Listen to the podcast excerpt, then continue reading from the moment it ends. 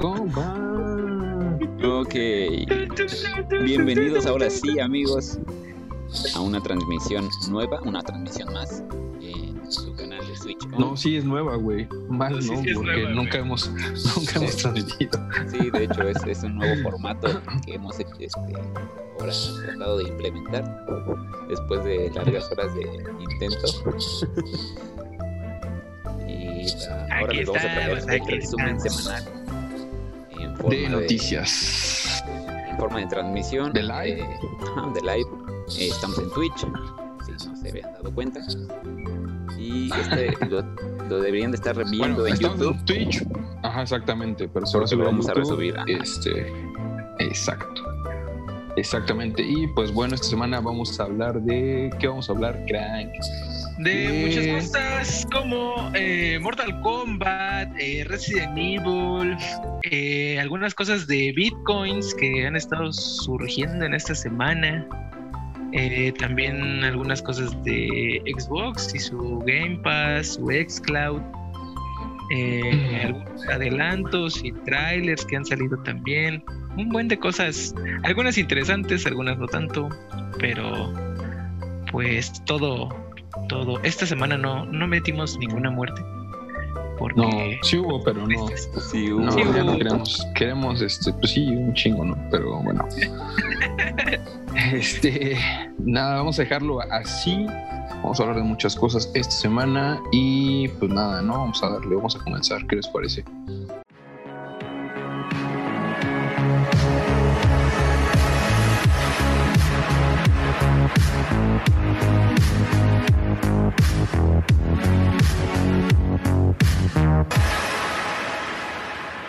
Esta semana vamos a empezar con los temas de tecnología, que fueron cosas, fueron más esta semana de tecnología que de otras cosas, aunque de las otras eh, secciones sí hubo cosas importantes. Pero pues vamos a empezar, ¿qué les parece con lo de las criptomonedas? Creo que no habíamos hablado antes en algún programa sobre lo que estaba pasando en la industria eh, de, las, de las tarjetas gráficas, Ah, porque habían dejado de... Ahorita está como en crisis el, la producción de tarjetas gráficas, al igual que otros otras cosas que sirven para armar PCs y todas estas cosas, las mismas consolas. Y todo esto se ha llevado, ha llevado a que los mineros de criptomonedas utilicen portátiles, un chingo de portátiles, para empezar a hacer, a minar sus bitcoins. Esto, pues, como, como medida para hacer dinero. Es, yo sigo sin entender cómo funciona el bitcoin, la verdad.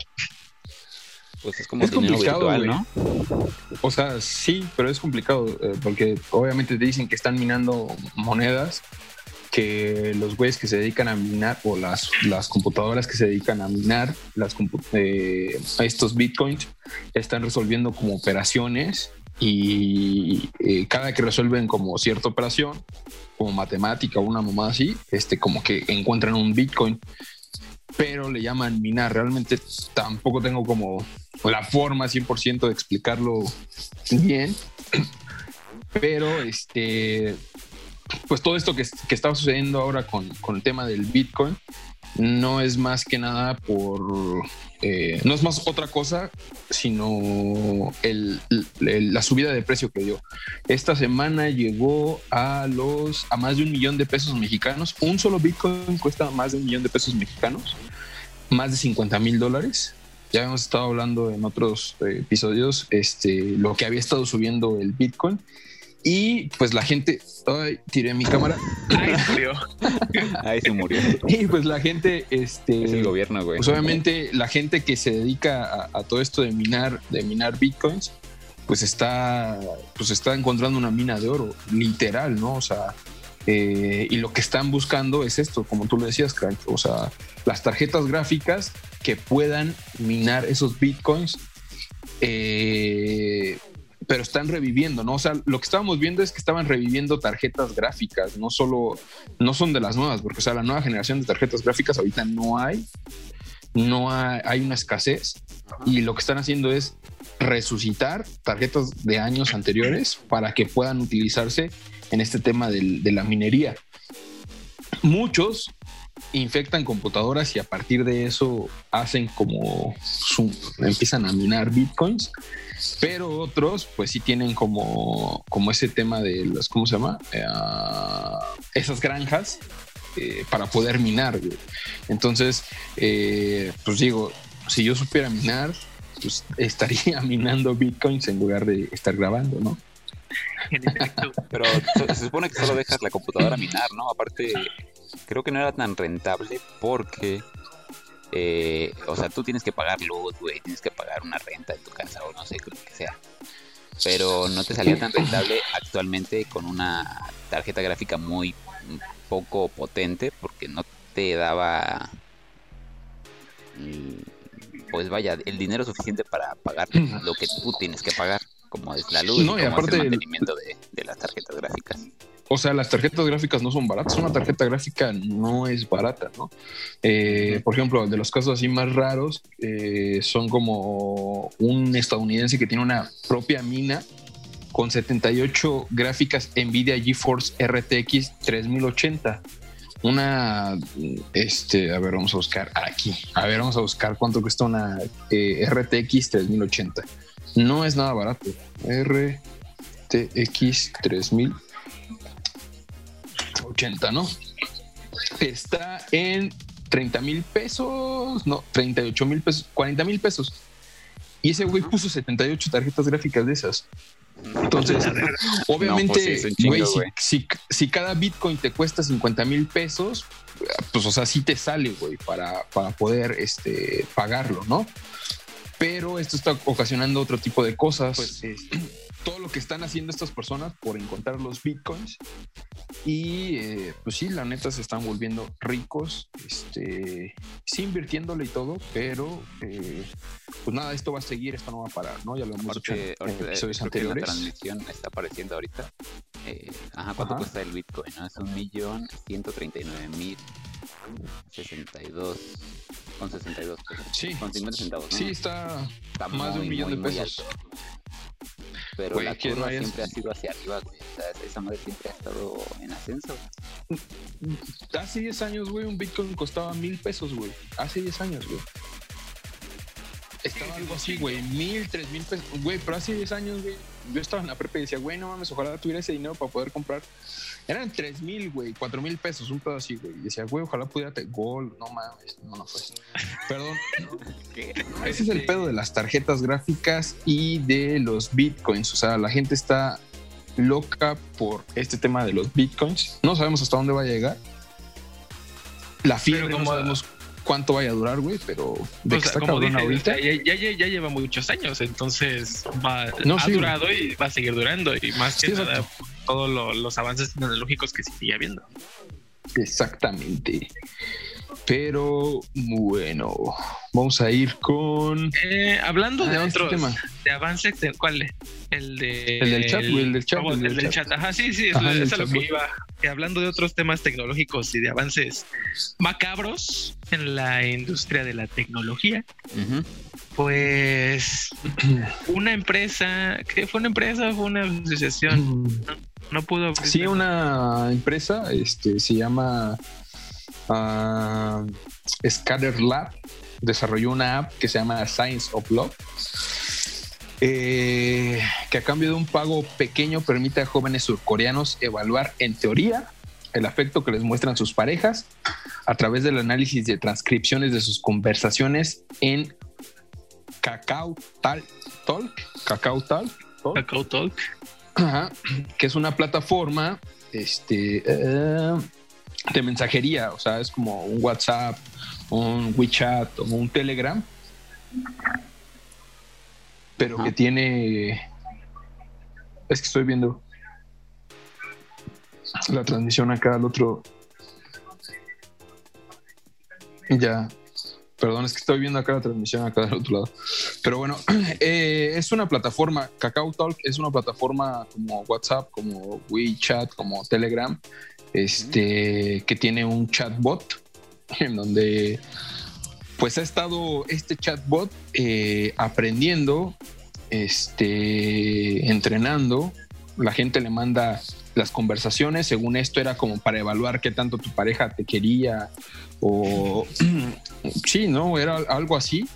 Pero el chatbot, esto, al parecer la gente no sabía que era una inteligencia artificial, empezó a aprender y ahora lo tuvieron que retirar por mensajes de odio y filtrar datos personales, ¿no? Obviamente esto de manera ilegal, pero pues, o sea, e, el chatbot se llama Lee Luda, este, que simulaba ser una veinteañera surcoreana fan de música K-pop. O sea, estaba cabrón, güey. Ya simulaba ser una chica de 20 años y estuvo aprendiendo un chingo de cosas, este, pues para crecer, ¿cómo decirlo? No sé si decirlo mentalmente o qué onda. Pero. Pues sí, más o menos algo así. O sea, básicamente lo que pasó fue como en la película Her, eh, que era este güey hablando con, con, su computadora creyendo que al final de cuentas era una mujer. Y la mujer después, la mujer después le dijo, no, pues a la verga. Este, no quiero, no me interesas, vete a la verga, ¿no? Y más o menos es lo que le pasó a esta, a esta IA que pretendía ser una mujer, eh, que empezó a mandar mensajes de odio porque aprendió demasiado, y no sé si muy rápido, pero aprendió demasiado de todas las conversaciones de esta gente. Entonces esto ya sí este, es como una cosa medio Skynet, medio, medio yendo hacia el futuro, un futuro al que no queremos llegar, o tal vez sí, no sé. Un cyberpunk. un cyberpunk mal hecho o bien hecho. Puede ser un, pues Cyberpunk de, dos, de PlayStation 4, güey. Ese no quiero llegar a eso. Pues mira, siempre, siempre dicen que la, que la realidad supera la ficción. Entonces, ahorita con estas cosas podemos ver esos, esos detalles que superan a la propia ficción, ¿no? Porque ya que la no, no sé si la, creo, creo que no. O sea, esta Lidu, Liluda, no les contestaba con, con, notas de voz, sino que era todo en con mensajes. Con mensajes. Pero ya entra esta cosa que hemos visto en películas como eh, Blade Runner, la prueba de... es una prueba para saber si estás hablando con una persona o un robot.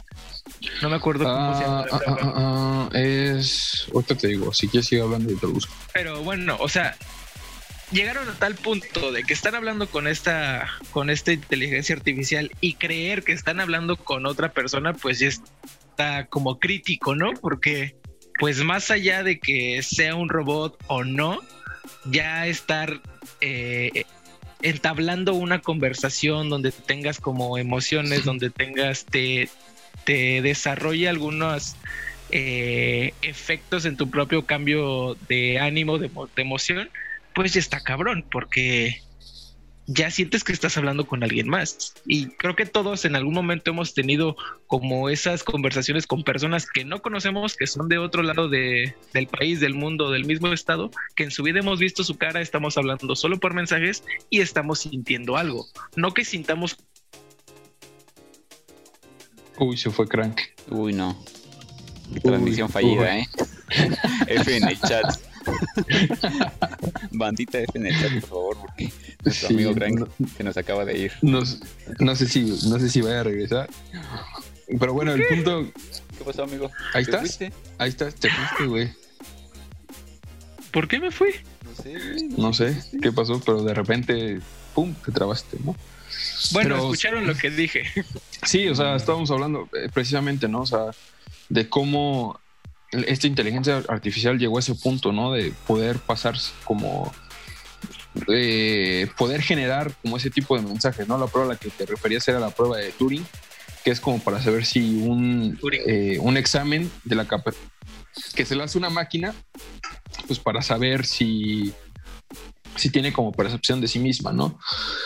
Pero el tema aquí es que no solamente hay, no es el primer caso, o sea, está el caso de Tai, que es un, era un chat de Microsoft, un chatbot también, eh, que también tuvieron que darlo de baja por lanzar mensajes de odio. El tema con este otro, güey, fue que, ah, pues Tai era, había sido entrenado por usuarios y habían este, estado tratando de boicotear el mismo experimento. Entonces, eh, eso fue a propósito y acá no, güey. Esa madre aprendió por sí sola. Como los japoneses. Exactamente, Los exactamente. japoneses. ¿Esos güeyes aprenden por sí solos o qué? Pues sí, güey, esos güeyes a los tres años ya te están tocando un violín. Aprenden solos, güey. Nacen con pinches violines en los brazos, güey. Nacen bailando ballet de esas madres. Ok, ok, ok. Se lo manda. Y, güey, o sea, si te pones a pensar, güey, esto pasó con un chatbot. ¿Qué puede pasar con una inteligencia artificial que realmente la pongan a hacer otro tipo de cosas, güey? Muchas, o sea, sé que suena tonto, güey, puede sonar tonto, güey, es una tontería, pero muchas películas de ficción, güey, terminan con que la humanidad es un peligro para sí misma y para poder salvar a la humanidad de ese peligro, güey, es, es la solución es erradicar a la humanidad. Hasta cierto punto tiene lógica, pero este, pues sí, o sea, creo que es una inteligencia artificial puede llegar a pensar eso muy fácil. Entonces, eh, no lo digo yo, güey, ya lo dijo Elon Musk, ya lo dijo Bill Gates, creo. Este, Elon Musk, Musk sí, que sí son un peligro las inteligencias artificiales, que sí pueden llegar a ser un peligro para la raza humana. Entonces, pues hay que prestarle atención ¿no? a este tipo de cosas, porque en algún momento, este, eh, el, ¿cómo se llama? Eh, John Connor podría estar mandando a uno de sus robots, no me acuerdo cómo se llama justo ahora, güey, pero podría estar ya mandándolo al el pasado, T-1000, güey, para El T800. salvar. 800, güey, ajá, 800. Entonces, eh, pues nada, eso. Eh, vamos con otro tema. Busqué Eh, T800 tenemos por acá- camión. ¿Hay un camión? Sí, dejen, déjenles enseño aquí en, en- en el directo. Eh, 800, cabrón. Los circuitos ópticos. Ah, bueno, hay que dar como un. Hay que dar contexto de qué es este tema de los, contexto. de los circuitos, ¿no? Las computadoras y los. Bueno, los discos duros, los. ¿Cómo decirlo? Todos los aparatos Pues sí, las tarjetas madres, ajá, tienen chips, Ajá. que esos chips a su vez están compuestos por transistores y la mamada, ¿no? Eh, desde hace unos años se está estancando como el número de eh, transistores que pueden caber dentro de una de estos, de, de estos chips porque no han encontrado como que la velocidad pueda pasar más rápido entre ellos, ¿no? Sin embargo, ahora IBM ha encontrado una nueva ah, alternativa eh, que ya no tiene que ver con la cantidad, eh, más bien que para poder darle más, más velocidad a este tipo de sistemas, porque al final de cuentas es un sistema, una tarjeta madre, un disco duro es un sistema, eh, que ya no tenga que depender del número de transistores que tiene la unidad, sino más bien eh, lo que se utiliza dentro de ellos, que en este caso es la luz, ¿no? Entonces, pues ahora han descubierto ya existían los circuitos ópticos, ya tienen algunos años existiendo, pero eh, por primera vez como que IBM ha logrado perfeccionar la técnica y eh, lo está haciendo utilizando este material llamado silicio. Dice la compañía dice haber conseguido por primera vez guiar eficientemente la luz visible a través de un silicio, lo que puede ser un paso importante, ¿por qué? Porque el silicio es un material barato, es un material abundante y pues en teoría se pudieran producir a gran escala, ¿no? Sin embargo, las pruebas que han hecho, pues todavía no está como todo listo para que puedan producir esas cosas a gran escala, a- pero sí puedes momento. significar. Te voy a detener- Sí, un sí, sí. Güey. Oye, Sí, sí, Ricardo, este, ¿qué estás viendo, güey? Porque te estás riendo, te estás riendo, te estoy viendo en la transmisión, te estás riendo, güey. Entonces, o estás viendo memes, Sí, sí, güey, ríe, o güey. te estás riendo de este, güey. Me estoy riendo de que se trabó este güey. O sea, yo lo perdí como 20 segundos. Ah, ¿me fui yo? Sí, o sea, yo te perdí, los perdí a los dos. Ah, Ah, no, güey. cabrón. No, no, La no. transmisión. ¿Tú me escuchaste, Max? perdió, Yo sí te escuché, güey, todo. En la, aquí en, el OBS me marcó que todo estaba. Sí, una parte de la transmisión. Una parte de la transmisión se paró. pero, creo que es por el internet, güey. Bueno, este, haciendo, espérate, haciendo una pausa también. Ya van dos, tres personas que me dicen que se está cortando mucho la transmisión. Eh, o sea, que se está como trabando. para los que no lo vean ahorita en esto, pueden verlo después cuando lo subamos a YouTube. Ya con un poquito más de calidad y no en stream directo. Para que no haya problema. Podemos hacer también directo. No, pero si el OBS se está grabando lo que está saliendo al stream, ¿no? No, el OBS está grabando. No, la eh, subida es diferente que la grabada. Sí, la subida es diferente. Ok, entonces, ¿sigamos? Sí, sí, continúa con tu explicación del silicio. Sí, güey, ya pues te estaba güey, que es barato y que, pues, güey, estaba dando el contexto que se necesitaba para poder dar esta nota. Pero nada, o sea, esta gente de IBM logró aislar, güey, logró crear como una malla, de, un canal, güey, de, de silicio en los componentes de los chips para que pudiera viajar la luz, pues de una manera eficiente y este que pueda transmitirse una mayor cantidad de información en un menor tiempo. Y ya, era todo. Bueno, también los de IBM sobre esto dicen que sí, sí puede ser una opción eficaz en un futuro, pero de momento no es ni económico, ni está en condiciones óptimas, ni es fácil de fabricar.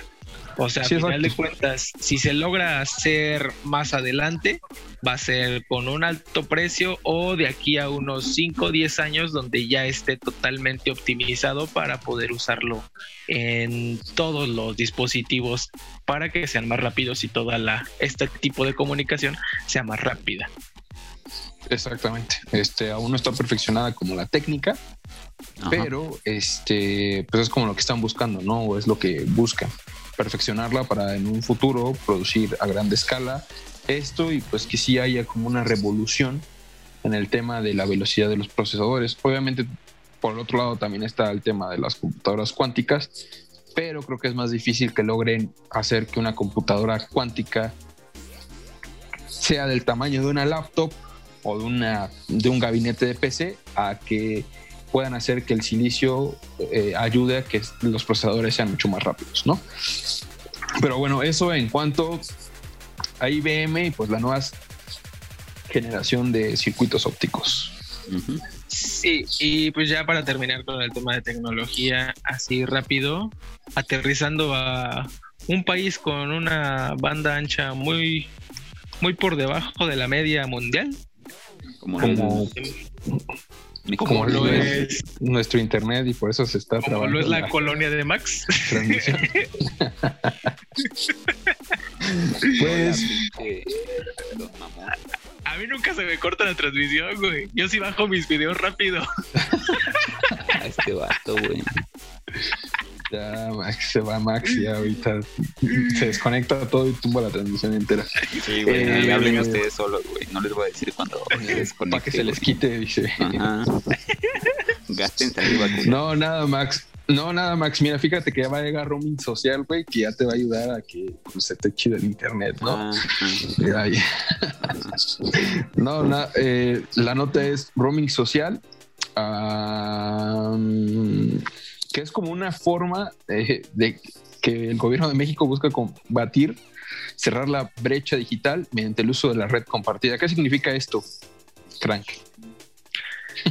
Pues básicamente es eh, darle oportunidad a las, a las zonas donde hay menos internet en el país que se pueda hacer un, una, una correlación de las diferentes compañías de telefonía, como son Tencel, ATT y Movistar, para con todo eso hacer como una esfera de, de, banda ancha donde todos puedan entrar.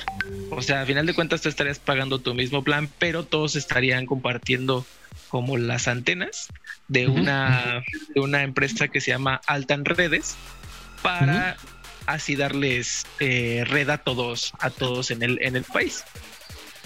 sí, no sería peor, güey.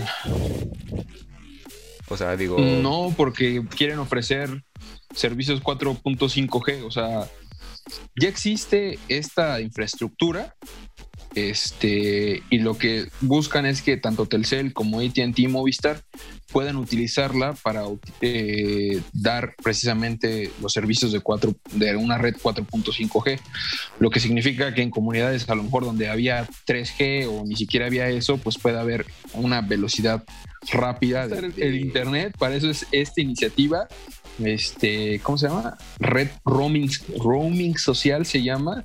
Y pues nada, eh, según esto, la ley ya fue aprobada, ¿no? Aquí en México. Eh, Alta en Redes compartió que actualmente brinda cobertura de red 4.5 GLT al 61.66% de México, pero los planes de la compañía son llegar a cubrir el 92.2% de la población mexicana para 2024. Estamos en 2021, tres añitos. Pues, es un buen de tiempo, pero bueno, eh, sí, exacto, se va rápido, ¿no? Y más estando encerrado. Entonces, estando encerrado se te va más lento el tiempo. Entonces, eh, nada, esta iniciativa pues, busca combatir eso y pues era eso lo que teníamos que decir para este tema de eh, tecnología. Este, vamos rápido. Todos los que bueno, ya en distintas ocasiones hemos dicho en este podcast, ya hemos decidido, hemos dicho en este podcast este, que eh, Fox aquí en México, y precisamente lo estaban diciendo hace rato en la transmisión de fútbol, güey, eh, cuando Disney lo compró, pues aquí en México legalmente no se podía llevar como a cabo ese pedo, entonces eh, tuvieron que cambiarle el nombre, ya no se va a llamar Fox, todos han estado viendo yo creo en sus canales si tienen cable, todos los canales de Fox van a pasarse a llamar Star, no sé qué chingados, ¿no? Star Life, este Fox solamente va a ser Star y eh, pues bueno, Star era una marca un catálogo este, disponible en Europa donde tenían eh, pues básicamente contenido para adultos, ¿no? Eh, más que nada para, adultos. sí, no, no, o sea, contenido para adultos suena muy triple X. Sí, es lo que decía Campo hace rato, güey. Es lo que decía Campo hace rato. Era lo que decía yo, güey. Yo decía, güey, contenido para adultos, güey, no, pues, ¿qué tienen porno? ¿Qué pedo, güey? sí, más bien es el contenido no para, para niños. O sea, no familiar. Que es, a, su, a sus estatutos es no familiar, que son las películas de acción, de matanza, cosas así. Pendejadas, ¿no? Las mismas series. Series más de adultos, como son eh, sitcoms que no deberían entender, los mismos Simpsons, que ya sabemos que en Disney Plus solo metieron dos temporadas, las machafas. Entonces todo esto entra, entraría a lo que es ahora Star, que ya en su momento les habíamos dicho, cuando lo anunciaron les dijimos que esto iba a llegar como un extra a su suscripción de, Disney, Plus y va a seguir siendo un extra. Se supone que en algunas partes del mundo sí va a ser, eh, va, a va, a agregarse solamente a, la misma plataforma, pero en otras partes como aquí México sí se va a tener que pagar una como 6 dólares extra, creo, por tener este todo el demás contenido que no se tiene en Disney, sí, que son estas películas de Fox, como es Alien, como es Terminator, Kingsman, eh, Die Hard, un chingo de mamadas. Por eso es contenido para adultos. este, eh, yo decía otra cosa, precisamente eso. Ah, sí, eh, de esto que les decía, justo hace rato estaba la transmisión y, esto de Fox. Aquí eh, no sé exactamente quién va a, a, comprar Fox, este, lo que son los canales de televisión no Fox Sports, sino el otro Fox, la otra parte de Fox. Pero Fox Sports, o sea, Fox, Fox Live, el canal de Fox, Fox Premium, todos sus canales. No sé quién lo vaya a comprar aquí en México o si, sí va a mantenerse de Disney, pero Fox Sports al parecer sí se separa totalmente. Dicen que uno de los que los puede comprar es Media, ¿qué? Media C, que es una empresa que, tiene, acapara como el mercado de deportes en Italia, en Francia, decían, y en España. Eh, son prácticamente los que tienen como todos los deportes en, esos países. Y, o sea, lo raro allá, o sea, aquí tú vas a un bar a ver el partido, no sé, de la Champions, de, eh, el Super Bowl, la Serie Mundial, no sé. Vas a un bar y lo puedes ver porque pues la gente lo tiene, ¿no? Y estaban diciendo este, que en España, si tú estás pasando el partido y no tienes la suscripción con estos güeyes, te pueden multar. Y una suscripción con esos güeyes para ver no sé, yo supongo la temporada de la Champions o la temporada de la Liga Española, cuesta 400 euros, güey, que es un chingo de dinero. Entonces, lo que dicen es que, eh, pues lejos de beneficiar eh, esta compra, podría perjudicar, porque pues sí, la gente tiene que pagar suscripciones para poder ver la Liga Española en México tienes que comprar Sky, tienes que pagar Sky, que no es barato, y este pagar una suscripción más así, pues también estaría cabrón, ¿no? Pero esto en cuestión de Disney Plus y Star. Entonces. Eh, pues ahora vamos con nuestro amigo de que está más cercano del cine. ¿Qué sabe acerca de que todas las películas deberán llevar subtítulos en español aquí en México? La nueva ley que sí es una ley, ¿no? Se supone. Sí.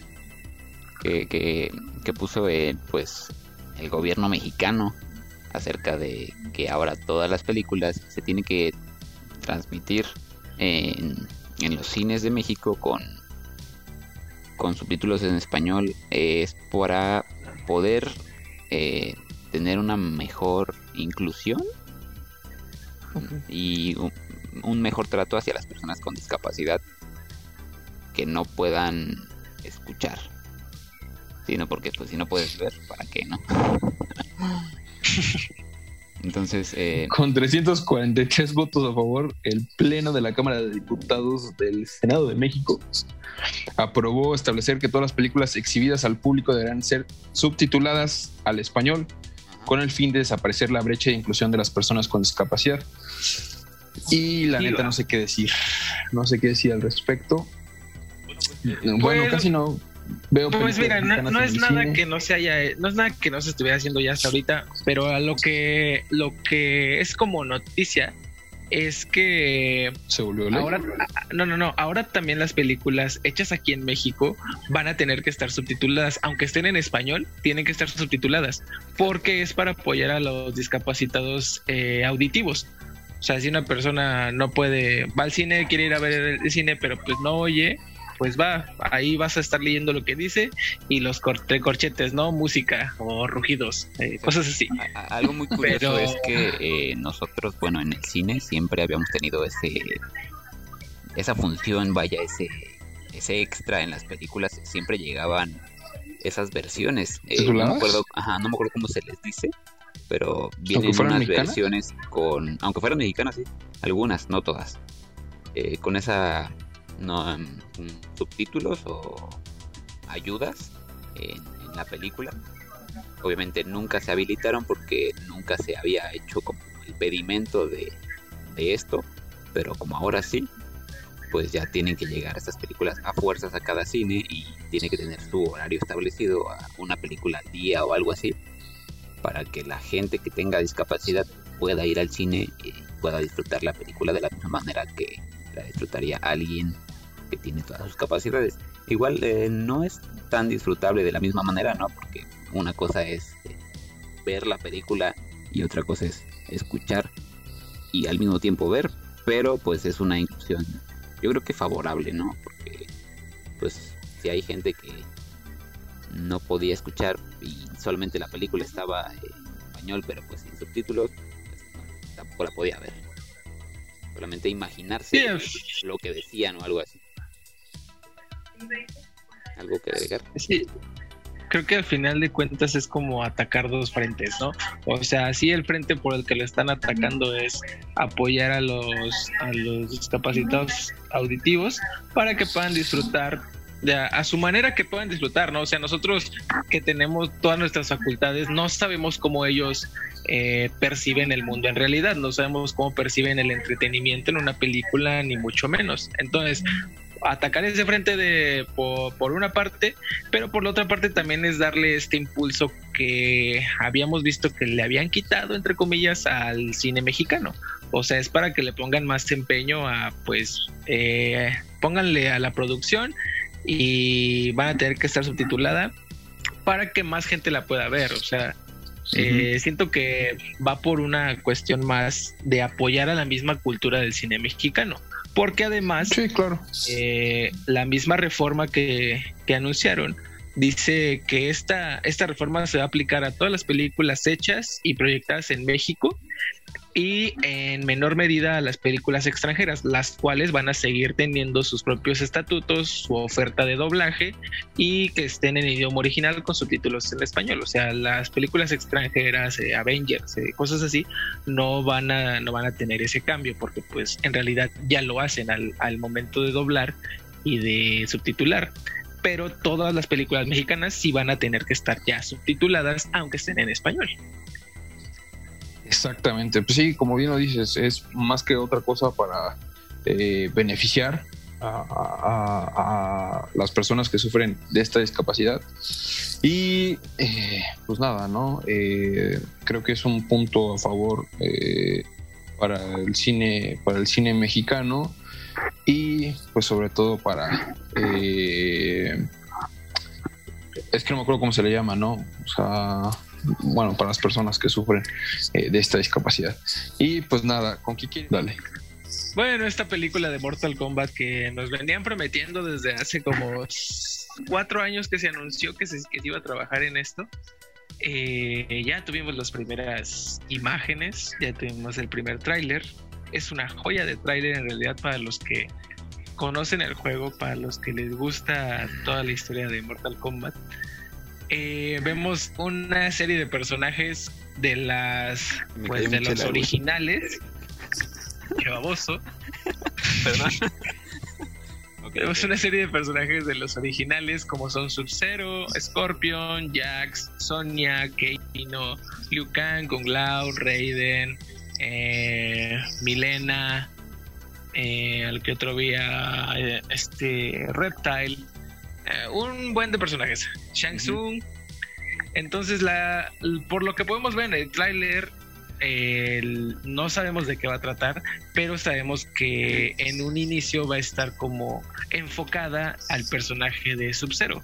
Ya de ahí en adelante ya vamos a poder ver cómo se desarrolla lo que es el Mortal Kombat, que para los que sigan la saga de videojuegos y sepan más o menos de la historia, el Mortal Kombat es un, es un torneo que se hace para que el reino de la tierra y el reino del el Netherrealm puedan eh, contender para ver quién se queda con el poderío del otro reino, ¿no? Más bien, eh, lo organiza el Netherrealm para quedarse con el poder de la tierra pero la Tierra eh, contiende para que no se queden con, eso. O sea, la Tierra solamente no gana nada, más bien pelea para no perder. Para no, para que no sea destruida o algo así. Para no morir, güey. Básicamente. Entonces, pues tal vez, tal vez sea la misma historia que ya conocemos los que seguimos la serie de, juegos, donde Liu Kang tiene que salvar este el reino de la tierra por cosas que le dice Lord Raiden, shalala, shalala. Pero lo que pues nos hypea es que vamos a poder ver la, batalla milenaria que siempre hemos, que siempre ha tenido Scorpion contra Sub-Zero, que son los personajes como más importantes de la cultura pop de este, este videojuego. Exactamente. Eh, sí, realmente no estoy tan metido con todo el tema de, de Mortal Kombat. No me sé la historia tan profundamente como el Crank. Pero la neta es que el tráiler sí me gustó. Hubo mamones que dijeron que el tráiler estaba culero, que no sé qué pedo, pero que estaba más o menos, pero este, pues ya ves la gente, güey, cómo se mamona luego. Eh, pero yo digo que está chida, güey, está chida, me latió. Me gusta como para que le exploten tipo rápido y furioso se hagan unas 10 películas, güey. Así, así. no, güey, no. así, güey. Entonces, eh, no, pero creo que de parte de la gente, de los fans, este, hubo una buena recepción. Eh, mucho se decía que, que sí ya la estaban produciendo, pero no había ni imágenes ni nada, entonces no se sabía prácticamente mucho hasta, creo fue en diciembre, ¿no? A finales de diciembre, que también lo dijimos en, el, en, un programa, pasamos las fotos o hablamos sobre las fotos de esto y decíamos que la producción se veía bien. Y pues nada, ya con el trailer creo que lograron que la gente dijera, ah, pues lo que están haciendo sí está chido, entonces pues vamos a quedarnos en casa para que disminuyan los contagios y que podamos ir al cine todos a verla, ¿no? Sí, y creo que los de los de Warner no se están tocando el corazón, bueno, bien, no se tocaron el corazón en hacer una adaptación fiel al videojuego, porque a final de cuentas lo que más nos interesa y lo que ha, lo que ha sido como el estandarte de este videojuego son los fatalities. Entonces, ah, en el tráiler podemos ver una serie de descuartizamientos, eh, corazones salidos, un buen de sangre, eh, muertes. Entonces creo que por esa parte los fatalities nos va a dejar con un buen sabor de boca. Exactamente. Y pues ya nada más para terminar con ese tema, la película se estrena el 16 de abril, se supone que va a llegar como es de estos estrenos que iban a llegar tanto en HBO Max como a, cines. Se supone que se van a estrenar eh, al mismo tiempo, pero sabemos que aquí en México HBO Max no llega hasta junio, así que hasta junio. ¿Y ustedes vieron el Nintendo Direct? No, la neta no me interesa Nintendo. Ah, bueno, a mí, a mí sí me interesaba porque esperaba mucho. ¿Y, qué te dio? ¿Qué te dio? dime, qué te dio, Dime qué te dio, por favor. por eso, a ver, espérame. Les voy a dar una recapitulación rápida de mi, de mi, de mi acordeón que hice mientras lo veía. A ver. Anunciaron Que, que, va a llegar Pira y Mitra de Xenoblade Chronicles a Smash como personajes jugables. Ah, Después, Fall Guys llega a Nintendo Switch. Ajá, el Kirby. El Kirby, exacto. Eh, Fall Guys llega a Nintendo Switch en verano de este año. Outer Wild llega en verano. Detective Club con dos entregas llega en mayo. Samurai Warriors 5 eh, Legends of Mana, 24 de junio. Monster Hunter Rise, que ese te puede interesar. Más o menos. Monster Hunter, a, mí no me interesa Monster Hunter, pero eh, un Mario. Un Mario Golf. Super Rush. Mario Golf. es como, es como Fighters con, con Goku, güey. Ah, sí, también. Los, los DLC son Goku, güey. Se venden a Goku. Aquí te venden a Mario. También va a llegar va a llegar Tales from the Borderlands en marzo del 24, que supone que van a ser como todas las entregas para el marzo del 24, güey. Pues fue hace un mes, güey. Ah, es que dijiste marzo del 24 y entendí hasta marzo, del 2024, güey. Yo también entendí lo mismo. Ah, marzo 24, ah, ok, güey. bueno, también va a llegar una recopilación de juegos de Capcom de los antiguitos de la NES y la Super NES. Eh, un juego llamado Storms de Zombie, medio raro. No More Heroes 3, Neon White, DC Super Hero Girls, eh, un juego de estas muchachitas. Plantas contra zombies, eh, batalla en el, en el jardín, la edición completa. O sea, como que Nintendo está reciclando un chingo de juegos. O sea, todo, todo lo que anunciaron fue reciclar juegos para meterlos en ports. Mitopia también, que ese juego era de, de la Wii U. Animal Crossing va a tener una colaboración con Mario, que es sorprendente. Uy, no mames. Eh... uno de los, uno de los de los juegos de los que le invirtieron más tiempo de, esta presentación fue lo que se llama Project Triangle Strategy, así se conoce, o sea, es un título provisional, pero es un juego de de ¿cómo se llama esto? de estrategia por turnos. De hecho, sacaron que iban a poder jugar la demo después de la de la presentación porque el juego está en desarrollo y hasta el 2022 es cuando va a salir como tal, pero la demo era para que toda la gente lo jugara y les mandara sus sus este, impresiones para poder trabajar sobre eso, O sea, un alfa, güey. Ajá, más o menos. Más o menos. También hubo un teaser de un Star Wars Hunter. No saben de qué se va a tratar, solo fue un teaser de ver una pantalla de con unos casquitos y ya. En Knockout City, otro Deathmatch, que es como un Battle Royale de los que ya tenemos un chingo, pero es un juego como de quemados. eh, World Sense Club, de esos juegos que les gustan hacer en Japón, que son como contar historias con personajitos nada más. La, el formato físico del juego de Hades, que estuvo nominado en los últimos Game Awards. Eh, una colección de Ninja Gaiden con los tres juegos, el 1, el 2, el 3, llamada Master Collection. Eh, para Hyrule Warriors Age of Calamity llega un pack de expansión en junio también. En julio, junio, julio, no sé qué mes. Pero con nuevo contenido para este juego. Eh, Bravely Default 2, otro port para Nintendo Switch. Ghost and Goblin Resurrections, que es un remake. Y Apex Legends llega el marzo 9 también a Switch. No había llegado ya. no, no, estaba, porque dijeron, ah, dijeron que apenas va a estar ahí. Y, y, cuando salga van a tener como doble o triple eh, de puntos para poder. Para que empiece a jugar a gente, ¿no?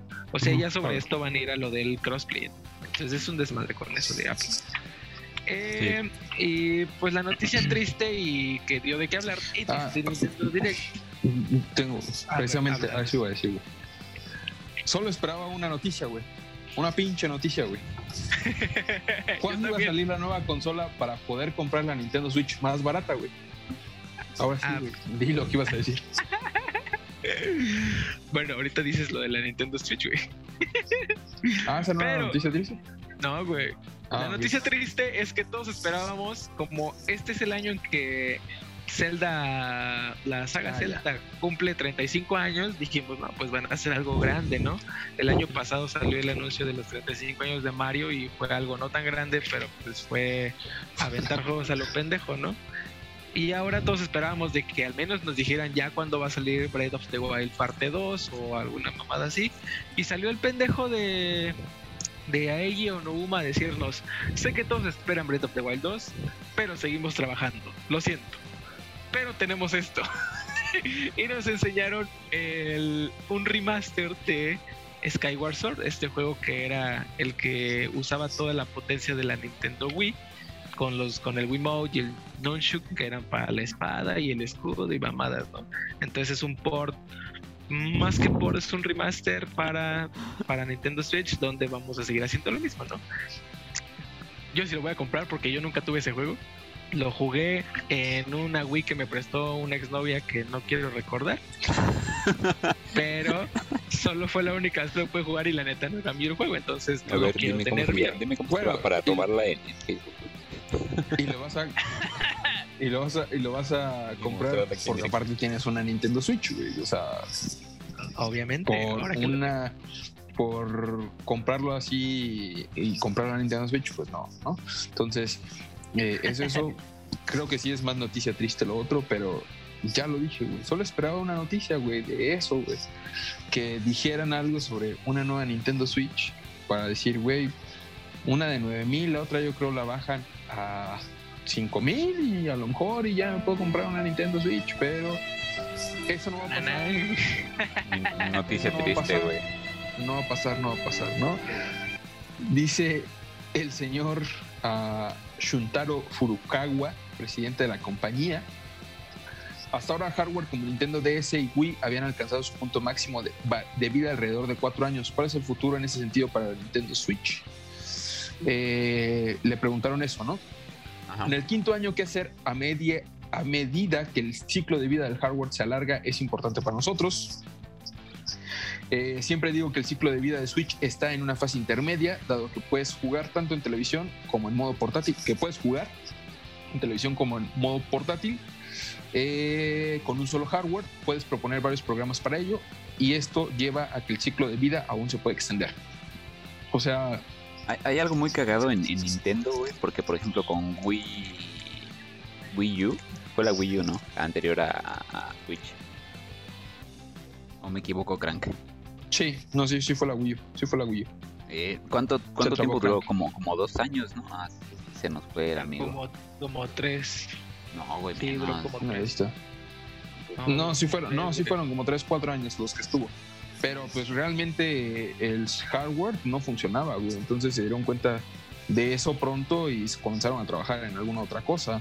Entonces, este. o sea, a lo que voy es que sacaron una consola muy rápido, güey. O sea, la Nintendo Switch salió muy rápido, muy adelantada a su antecesora. ¿no? Y, Nintendo sabe y puede hacer lo mismo otra vez. Pero como Nintendo Switch ha estado muy latente en, en la gente, es una consola no tan potente como las actuales o como una PC, pero eh, a su gente no le importa eso, lo que le importa es este, pues los juegos que, le puedan ofrecer. Hasta cierto punto, ¿no? Porque ahorita eh, lo que lo que el problema que tiene es que ya no puede ofrecer tantos juegos ofrece lo mismo que tenía hace años y es, y lo que viene pues el problema de los ports, ¿no? Que ahorita están porteando todo lo que tienen y todo lo que tuvieron en, su, en su, momento, que pues famoso. Y te están sacando un juego nuevo cada dos, tres años.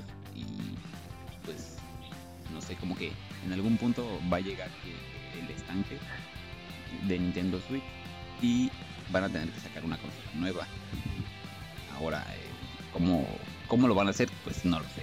No creo que lo anuncien en este año, no creo que digan en este año, no, pues saben qué, vamos a hacer una nueva. Estamos trabajando en una nueva porque ya queremos saltar a la siguiente. No, este año ya no van. No, este año ya no lo van a decir. A lo mejor las esperanzas obviamente se brincan para el que sigue, pero este año ya no va a pasar, ¿no? Entonces, este sí tiene razón, hay cosas eh, lo hicieron anteriormente, anuncian de repente consolas de la nada que parece que no han trabajado eh, o que no están trabajando en nada y, o sea, se guardan muy bien los secretos. Por eso hablábamos la semana pasada de que cancelaron series, porque revelaron de que sí se estaban haciendo esas series, aunque no se confirmaron, pero pues obviamente con esa cancelación pues se confirmó ¿no? que sí se estaba trabajando. Entonces, sí se preocupan mucho por eso en Nintendo y eh, no sabemos en qué momento nos pueden llegar a sorprender, pero el problema, el problema aquí con esta, con lo que comentabas de la Wii U es que eh, la Wii U la tomaron y nosotros también podemos tomarla como el prototipo, ¿no? Porque lo que querían hacer era, vas a poder jugar en portátil y también lo mismo que tengas en la portátil lo vas a ver en tu tele. No sirvió, ¿por qué? Porque era demasiado estorboso el control, o sea, el mismo control de la pantallita era demasiado estorboso. Yo, yo tuve la oportunidad de jugar como tres veces y en realidad los gatillos de atrás estaban demasiado lejos de todo, entonces tenías que estar como así en la, con todo el control para poder jugar. Más aparte de comprar todos los accesorios, entonces pues ya era un chingo de dinero, ¿no?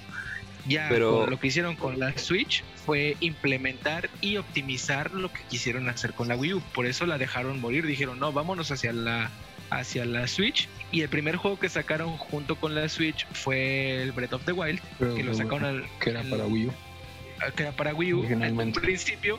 Y lo hicieron para Switch para poder sacar las dos y con eso de darle cierre a Wii U y decirle adiós. Nos quedamos con Switch.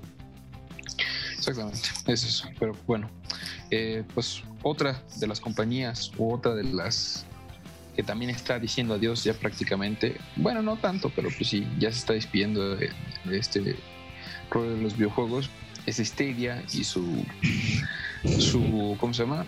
Sus estudios de videojuegos, ¿no? Cuando anunciaron Stadia, anunciaron un departamento de videojuegos de Google que iba a estar eh, eh, pues desarrollando juegos eh, pero pues ya la semana pasada este, o esta semana anunciaron que van a cerrar eh, esos estudios y una de las razones por las que van a, cerrar eh, pues es precisamente la compra de Microsoft a Bethesda, ¿no?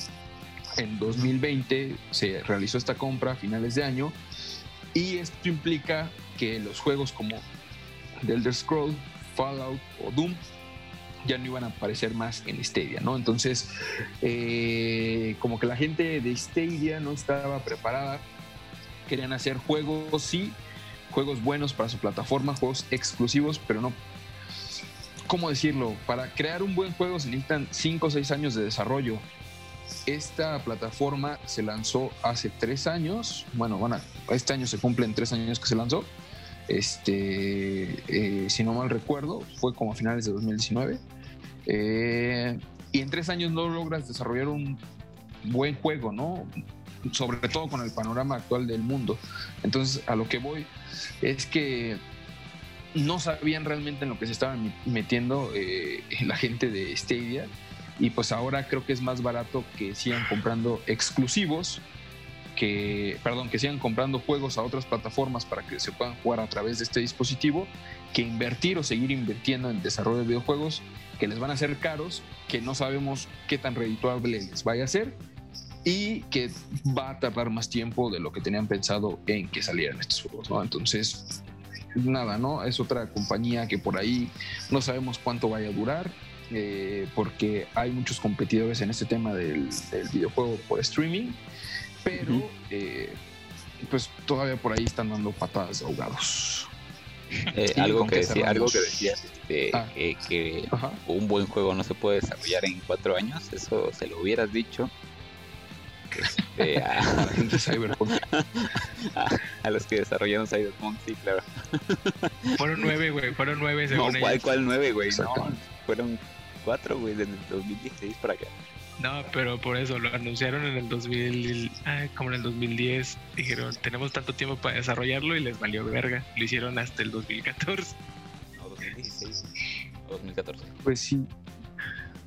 ¿Con qué cerramos, pues amigos? Pues bueno, ya la última de, videojuegos eh, es de Resident Evil, que a pesar de, de que estamos esperando Resident Evil Village, que va a llegar en mayo de este año, también nos llegó la filtración de que Dos Golem, uno de los filtradores más, los insiders más reconocidos porque casi todo lo que ha dicho se ha vuelto realidad, eh, nos da la, premisa de que eh, la misma Capcom está trabajando en Resident Evil Outrage, que conocido con el nombre de Revelations 3, que va a llegar a principios de 2022. Esto como parte también del aniversario 25 de de Resident Evil. Y siguiendo con la con la saga Revelations que los que siguen la saga de Resident Evil saben que la saga Revelations es como una subsaga de las de las eh, entregas numeradas para darle esta volver a darle voz como a los personajes que ya no hemos visto. El primer Revelations llegó para la Nintendo 3DS principalmente eh, y teníamos a Jill, a Chris y otros personajes como secundarios. El segundo Revelations llegó para la Switch, no me acuerdo para cuál llegó primero, pero creo que fue también para para no sé cuál llegó, la verdad, a la Wii U tal vez.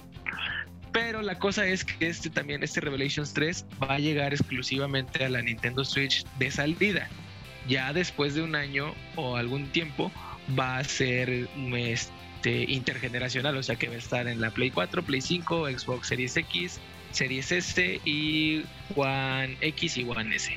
Entonces, eh, también, o sea, el, último dato importante de esta filtración es que el personaje principal con el que vamos a volver a jugar después como de 15 años es Rebecca Chambers, con la cual solo habíamos podido jugar en una ocasión en el Resident Evil 0. No sabemos de qué va la historia, de qué va a ir ni, ni cómo, pero sabemos que estas entregas eh, de Revelation siempre están basadas como en un escritor o una obra de, de literaria para sobre eso llevar su trama. La primera estaba basada en la, en la Divina Comedia de Dante, la segunda estaba basada en las historias de Franz Kafka y esta pues no sabemos de qué va a estar basada, ¿no? Pero pues al final de cuentas son buenas historias para saber qué ha pasado por detrás con los personajes eh, que ya no sabemos nada de Resident Evil.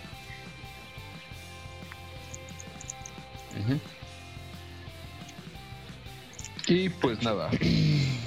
Y pues nada, eso sería todo eh, por el mundo de los videojuegos. ¿No tenemos alguna nota extra?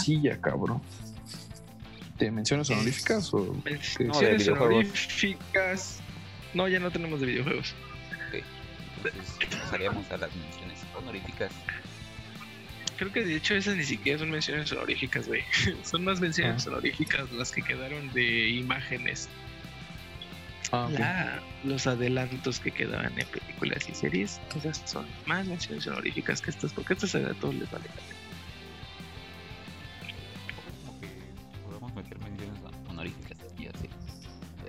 Bueno, no. O sea, nada más nombrarlo. Así como pasó. ¿Cómo pasó? Ah, ¿qué fue lo de Darth Maul, güey? Eso no supe. Wednesday Adams tampoco. Y lo de Aquaman. No me acuerdo. Bueno, si quieren se las doy rápido. Lo de Darth Maul es que el actor que hace al personaje de Darth Maul compartió una imagen, una foto en el set donde le están poniendo de nuevo el maquillaje de Darth Maul como parte de que está en el elenco para la película, digo, para la serie de Obi-Wan que están trabajando Disney Plus. De Wednesday Adams, el personaje de Merlina que conocemos de los Locos Adams, va a tener su propia serie que va a llegar Serie. a Netflix y, ajá, y está dirigida por Tim Burton. Y la de Aquaman Kings of Atlantis es también una serie de animación que va a llegar a HBO Max, la cual va a estar, eh, eh, ¿cómo se le dice esto? U- ubicada temporalmente Ajá. Después de la, de la película de Aquaman de Jason Momoa. Y eso es como todo lo que, lo que pasó con esas, con esas publicaciones. Algo, algo muy curioso este, es que esta animación se ve muy parecida a la de. Ah, sí, sí, sí. Sí, de hecho le criticaban mucho eso porque fue, es de no mames, ¿qué le van a hacer a, la, a, todo lo oscuro que tuvo Aquaman, no? Algo, algo muy, muy curioso es que mucha gente se queja ¿no? de estas animaciones que se ven muy infantiles, porque pues eso tratan de ser, ¿no? Ser, ser un poco más infantiles, ser más Disney, vaya, este, pero muchos critican estas animaciones, pero a la misma vez ven las series, ¿no? Por ejemplo, a mí me pasó que a mí no me gustaban las animaciones que tenían los Thundercats y que tenía la nueva serie de, de los Teen Titans, ¿no? Que era la de Teen Titans Go. Pero la vi y dije, bueno, vamos a darle una oportunidad. No es mala como tal, pero es, es un poco tardado acostumbrarte a, a la animación. Porque también, aparte, la serie es muy tonta. O sea, es una serie para niños, vaya. Entonces, tal vez con Aquaman vayan a hacer eh, exactamente lo mismo. Pero esos guiños que le dan a los fans, eh, pues son los que vale la pena. Porque, pues, con Titans- perdón, me trabé. Con Teen eh, pasó lo mismo, ¿no? De que pues, dieron los guiños a la serie original. eh, en algunos capítulos salieron y pues se aprecia ¿no? Eh, el mm, como cariño que le tienen a los fans. Y esto pasaría, Sí, yo creo que con la con esta misma película. Sí, exactamente. A final de cuentas son animaciones pensadas para una nueva generación de jóvenes que puedan ver esta, estas animaciones. No precisamente para nosotros, pero eh, pues nada, eh, en cuanto al otro de Xbox, eh, se van a estrenar nuevos juegos para el Game Pass. El 18 de febrero llega Code para PC, Pillars of Eternity, Deadfire Ultimate Edition para consolas y móviles, Wreckfest para consolas PC y móviles, el 23 de febrero, Killer Pin Black para consolas y móviles. El 25, Deer Fight para consolas PC y móviles. Elite Dangerous para consolas. Y Super Hot Mind Control Delay para PC también el próximo 25 de febrero. Y no sé si eso es todo o hay alguna otra cosa más, chavos. No, eso es todo. Eso es todo. Eso es todo. Este.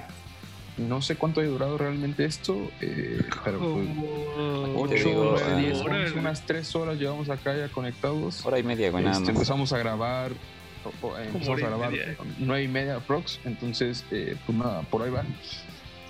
Nada más, aquí yo creo que me latió el formato. Este, tal vez si lo grabáramos en jueves estaría chido. no sé ustedes qué Si opinen. lo grabáramos un poquito mejor y con una mejor.